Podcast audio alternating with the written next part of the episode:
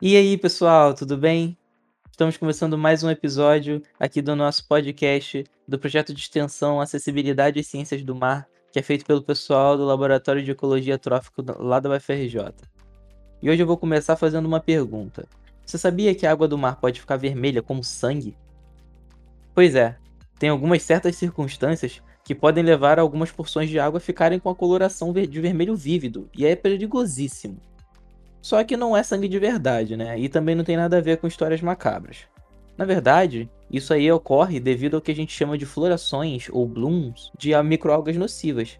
E essa coloração vermelha vem de pigmentos acessórios que têm essa cor meio, meio avermelhada que algumas algas utilizam para fotossíntese. E é por isso que o nome popular é maré vermelha. Em águas com excesso de nutrientes, pode acontecer a proliferação descontrolada que leva ao crescimento populacional dessas microalgas nocivas, e elas alteram as condições do meio ali e excluem as outras espécies, tornando-se muitas vezes a única espécie presente ali naquele local.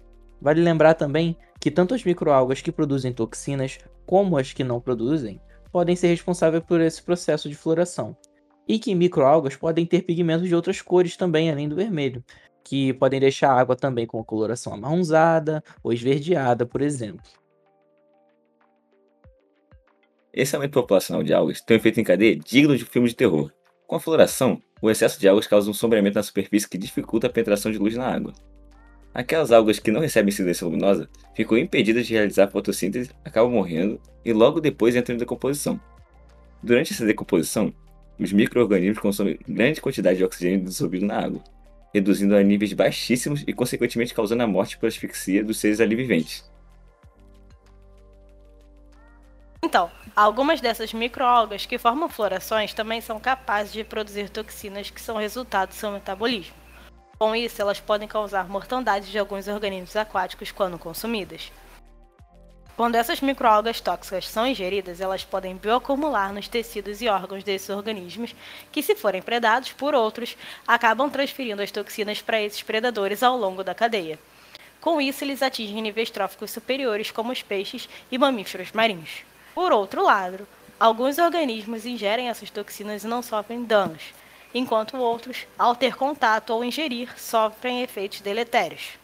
Animais como peixes e moluscos que consumiram microalgas contendo toxinas não servem mais como alimento, porque a sua ingestão pode trazer grandes riscos à nossa população, o que é muito perigoso, porque existe a chance de levar a óbitos dependendo da toxina que foi ingerida. Com isso, é sempre bom a gente lembrar que esse fenômeno não traz só prejuízos para a nossa saúde, mas também para a economia. E entre os diversos grupos de microalgas nocivas à nossa saúde, os dinoflagelados são os mais conhecidos por serem responsáveis por essas marés vermelhas. Sabemos que algumas espécies e até alguns gêneros como um todo conseguem produzir substâncias que nos causam intoxicação alimentar, principalmente se a gente tiver comido moluscos ou crustáceos. Entre as décadas de 80 e 90, na Carolina do Norte, foi descoberto que alguns dinoflagelados estavam envolvidos com a morte de toneladas de peixes. E além disso, atualmente, a gente sabe que duas espécies desse gênero estão amplamente distribuídas pelo mundo e que têm uma alta associação com áreas de eutrofização por esgoto, resíduos industriais e agrícolas, cujas suas águas são normalmente ricas em nutrientes, dentre elas o fósforo. Também existem microalgas que apresentam uma ampla distribuição em regiões tropicais, subtropicais e temperadas do mundo, e elas também contribuem para o processo da maré vermelha.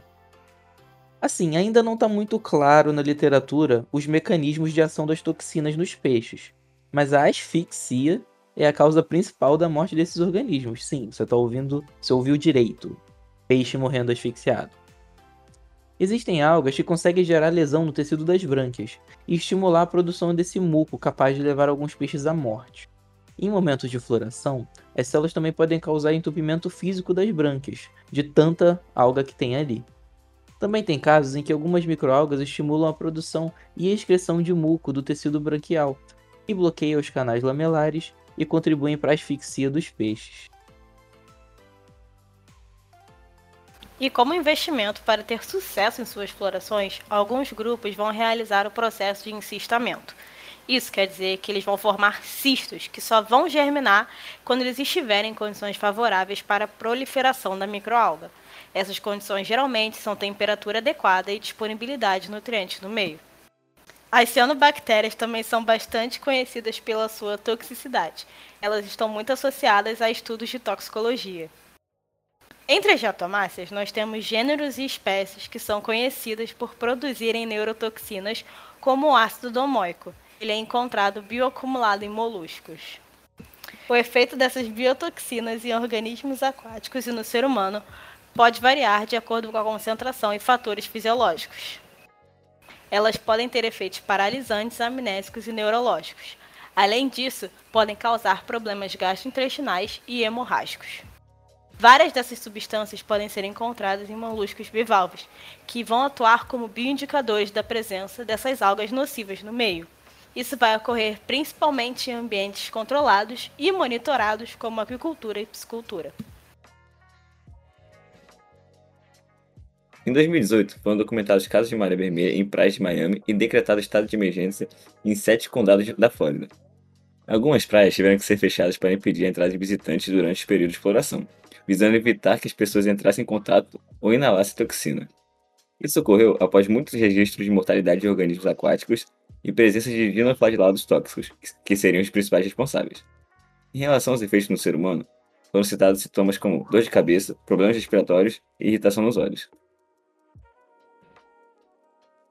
Mas afinal, o que será que contribui para essa reprodução descontrolada dessas microalgas nocivas que geram essas florações em grande escala? Pois é, gente, isso mesmo, nossas velhas e grandes inimigas, a poluição e o aumento da temperatura da água por causa das famosas mudanças climáticas. Nós já falamos disso no podcast anterior, e se você ainda não ouviu, volta lá agora e dá uma conferida para entender melhor. Bem, mas voltando ao assunto, as principais causas são alteração na salinidade, variações térmicas e o excesso de nutrientes vindo dos esgotos domésticos nas áreas costeiras. Esse aumento de nutrientes e de temperatura fazem com que o metabolismo acelere e, assim, gere o crescimento dessas microalgas podendo levar às florações. É interessante lembrar que essas condições elas podem ocorrer naturalmente no meio, mesmo sem a interferência humana. Porém, essa ação antrópica acelera muito esses eventos de floração. Ainda não é possível afirmar, mas algumas pesquisas atuais sugerem que essas ocorrências ao redor do mundo vêm aumentado e que estão intimamente relacionadas às eutrofizações das águas costeiras. Então é isso, galera. Infelizmente, mais um episódio vai chegando ao fim, mas eu espero que com esse podcast vocês tenham entendido o quanto é necessário o incentivo à pesquisa científica e aos órgãos ambientais, para que as nossas águas sejam monitoradas e para que seja possível evitar riscos à saúde da população. Isso é importante para nossa própria segurança e cuidado ao frequentar as praias em momentos, por exemplo, de lazer e também para consumir pescados de qualidade. Se você gostou do conteúdo, segue a gente aqui e segue a gente lá no Instagram, é labiacotrof. Lá vocês podem encontrar esses e muitos outros conteúdos sobre o ambiente marinho. Mas é isso aí, pessoal. Até a próxima. tchau. tchau. tchau.